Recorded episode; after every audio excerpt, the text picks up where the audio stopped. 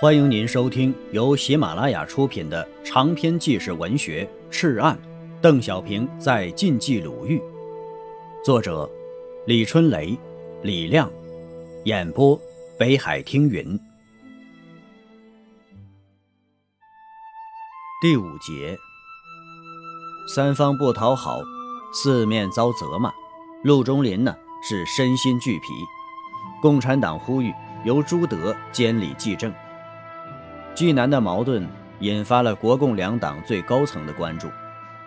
一九三八年十二月二十四日和二十八日，蒋介石分别在西安和重庆两次召见彭德怀。毛泽东提出的条件是，按照军事关系重新划分华北行政区，即凡八路军占优势的而为主力的地区，一切军队，包括有党支游击队以及地方自卫队。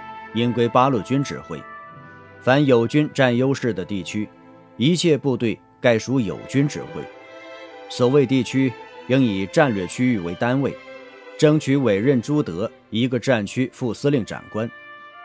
毛泽东的另一个条件是，将八路军三个师改编为三个军九个师。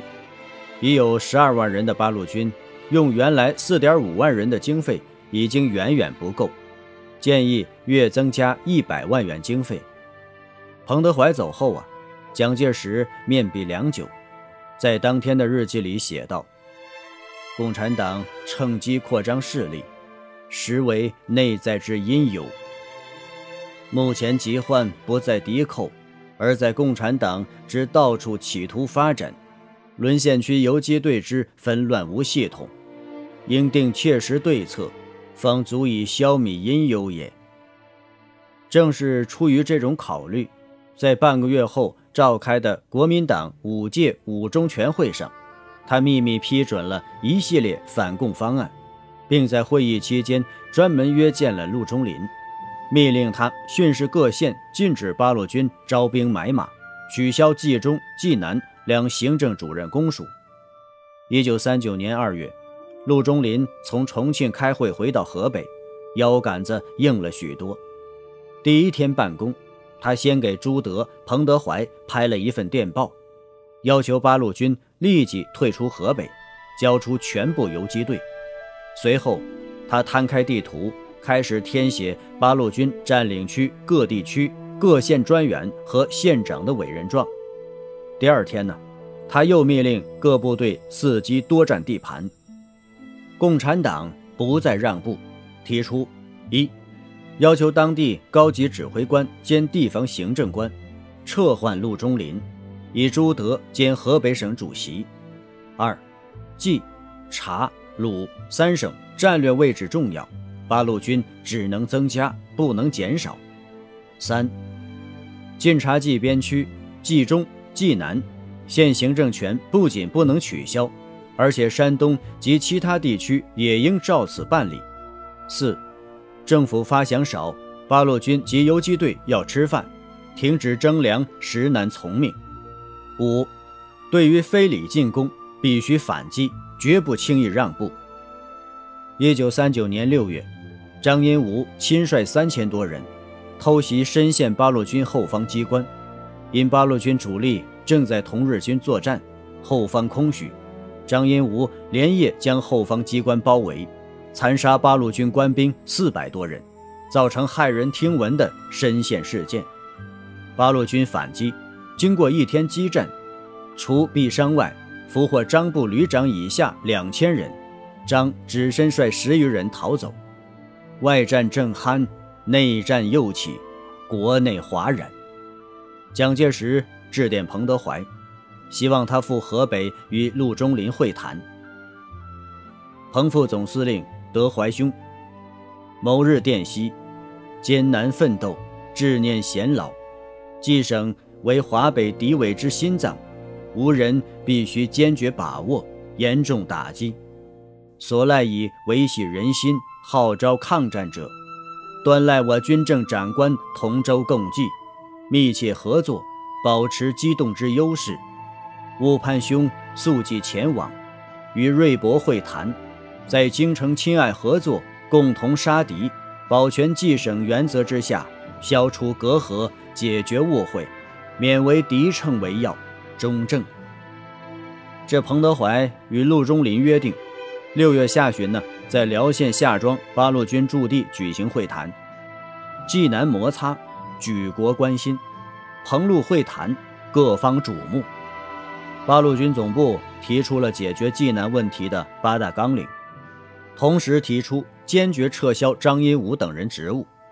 陆中麟在会谈前已经陷入尴尬境地，他的老上司。力主国共团结抗日的冯玉祥从重庆发来一封长电，责备他不尚容人用人，过去方法已不适宜，主其诚恳合作坦白，以坚持河北抗战。程潜也发来长电，令其以本民族利益第一、抗战团结第一之旨，忍耐精神，无偏无党。还说呀，民军。到处索粮索款，亦有割据嫌疑；党政人员时有偏袒，易造成冲突主调。以武力限制共产党发展为不可能，亦不必要。同时啊，陆也连接蒋介石四道密电，要陆必须撤销济南、冀中两个行政主任公署。由于在若干问题上分歧太大，会谈自然是有花无果。三方不讨好，四面遭责骂，这个省主席呀，实在是不好当。陆中林身心俱备，会议刚结束，便向蒋介石提出了辞呈。更让他不好受的是日本人。此时啊，日军也加紧对济南扫荡，目标除了八路军外，自然也有陆军，在蓟县、南宫、深县、枣强等县反复追打。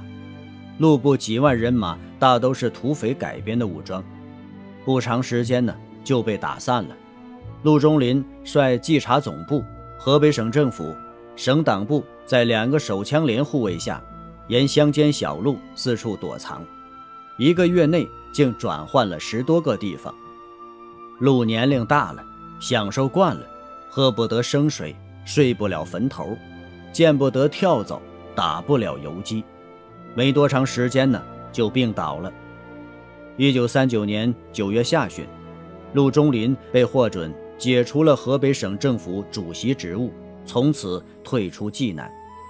一九四零年二月，国民党方面拟由庞炳勋出任河北省政府主席，周恩来、林伯渠等发表谈话，拒绝庞炳勋，要求委任第二战区副司令长官朱德兼主计政。国民党政府不予理睬，济南摩擦时时未断，时时起火。